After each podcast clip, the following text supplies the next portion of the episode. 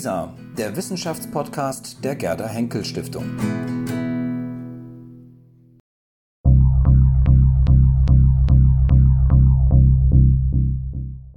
Vor sich sehen Sie Computersimulationen des menschlichen Herzens. Wie können wir dieses Organ besser verstehen? Im Beitrag von Akademiemitglied Olaf Dössel hören Sie, was man heute alles am schlagenden Herzen messen kann und wie diese Messungen zur Diagnostik in der Medizin beitragen. Die Vermessung des lebendigen Herzens. Das Herz ist eine Blutpumpe, nicht mehr und nicht weniger, ganz sachlich betrachtet.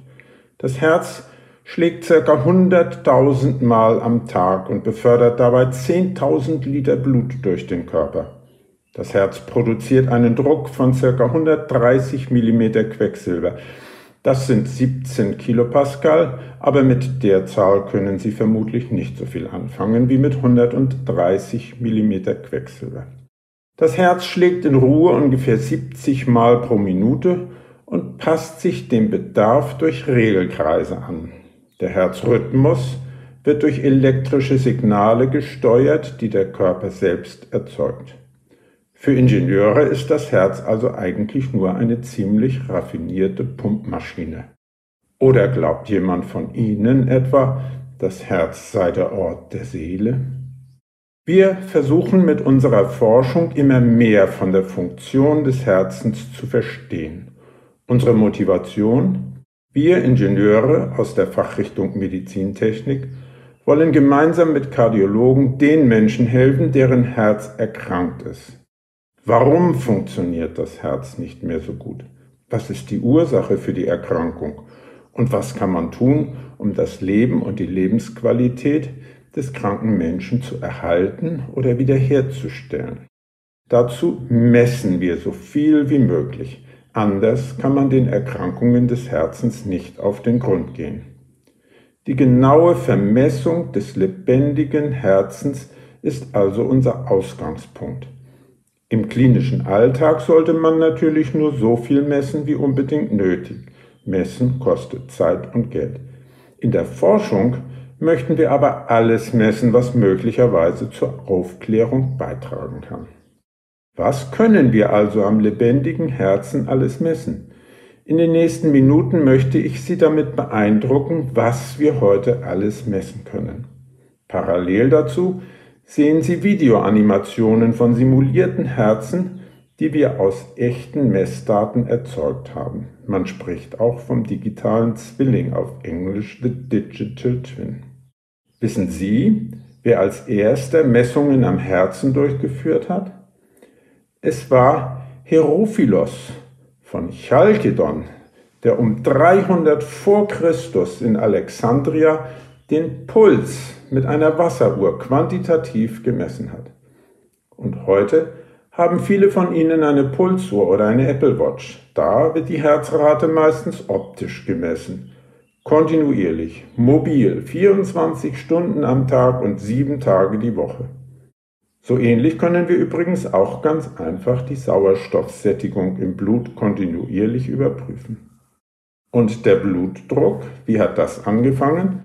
1896 hat der italienische Arzt Rivarocci als erster mit einer Armmanschette den Blutdruck gemessen.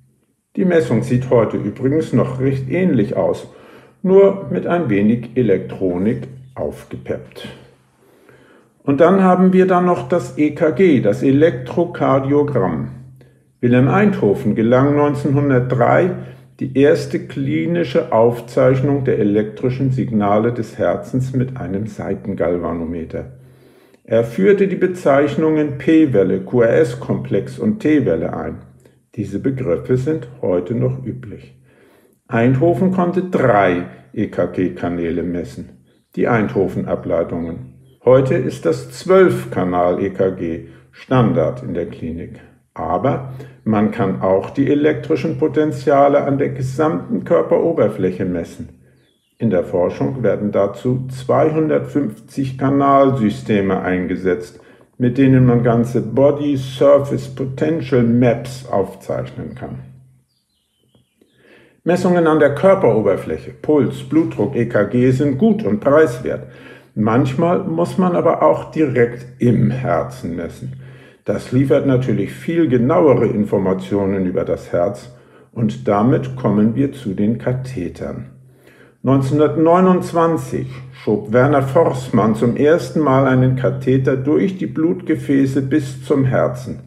Es war ein mutiger Selbstversuch, für den er von seinen Vorgesetzten beschimpft wurde. Aber 1956 bekam er dafür den Nobelpreis. No risk, no fun. Heute können wir in fast allen Blutgefäßen des Körpers den Blutdruck und den Blutfluss messen. Ein riesiger Gewinn für die Diagnostik. Wir können auch die elektrischen Signale im Inneren des Herzens messen. Auch da sind wir viel näher an den Quellen und damit viel genauer als mit dem klassischen EKG. Da diese elektrischen Signale im Herzen mein Forschungsgebiet sind, sehen Sie in den Videos eine Reihe von Animationen der elektrischen Depolarisationswellen von Gesunden und von Menschen mit Herzrhythmusstörungen, zum Beispiel Vorhofflimmern oder auch ventrikuläre Extrasystolen. Mit der Entdeckung der Röntgenstrahlen durch Wilhelm Konrad Röntgen am 8. November 1895 wurde ein ganz neues Kapitel der Vermessung des Herzens aufgeschlagen. Erich Kästner schreibt 1928 ein Gedicht, in dem er das Röntgenbild seines Herzens als zuckenden Tintenklecks bezeichnet. Aus dem zuckenden Tintenklecks sind heute brillante Projektionsbilder mit hoher Zeitauflösung geworden, wie sie zum Beispiel bei Verdacht auf Herzinfarkt im Katheterlabor eingesetzt werden. Wir können seit den 90er Jahren auch dreidimensionale CT-Bilder des schlagenden Herzens aufnehmen. Die Echokardiographie, also die Bildgebung mit Ultraschall, ist seit ca. 1954 möglich. Auch hier folgt eine faszinierende Erfolgsgeschichte. Heute kann man mit Doppler-Ultraschall das strömende Blut im Herzen vermessen und so zum Beispiel undichte Herzklappen finden. Die nuklearmedizinischen Verfahren SPECT und PET tragen seit ca. 1980 wesentlich zur Funktionsdiagnostik des Herzens, zum Beispiel nach einem Herzinfarkt bei. Im Beitrag von Tobias Schäfter hören Sie mehr von der unglaublichen Erfolgsgeschichte der Magnetresonanztomographie MRT, mit der es um 1990 zum ersten Mal gelang, Bilder des schlagenden Herzens aufzunehmen. Ein Beitrag über die Vermessung des Herzens wäre unvollständig, würde man nicht auch auf die modernen Methoden der Blutuntersuchung eingehen.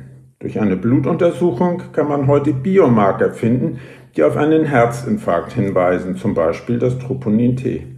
Weiter kann man genetische Veränderungen identifizieren, die mit hoher Wahrscheinlichkeit zu Erkrankungen des Herzens führen, wie zum Beispiel das Long-QT-Syndrom welches oft mit schweren Herzrhythmusstörungen einhergeht.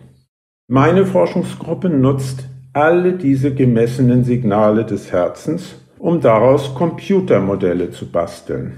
Diese Computermodelle ähneln dem Herzen des wirklichen Patienten sehr stark.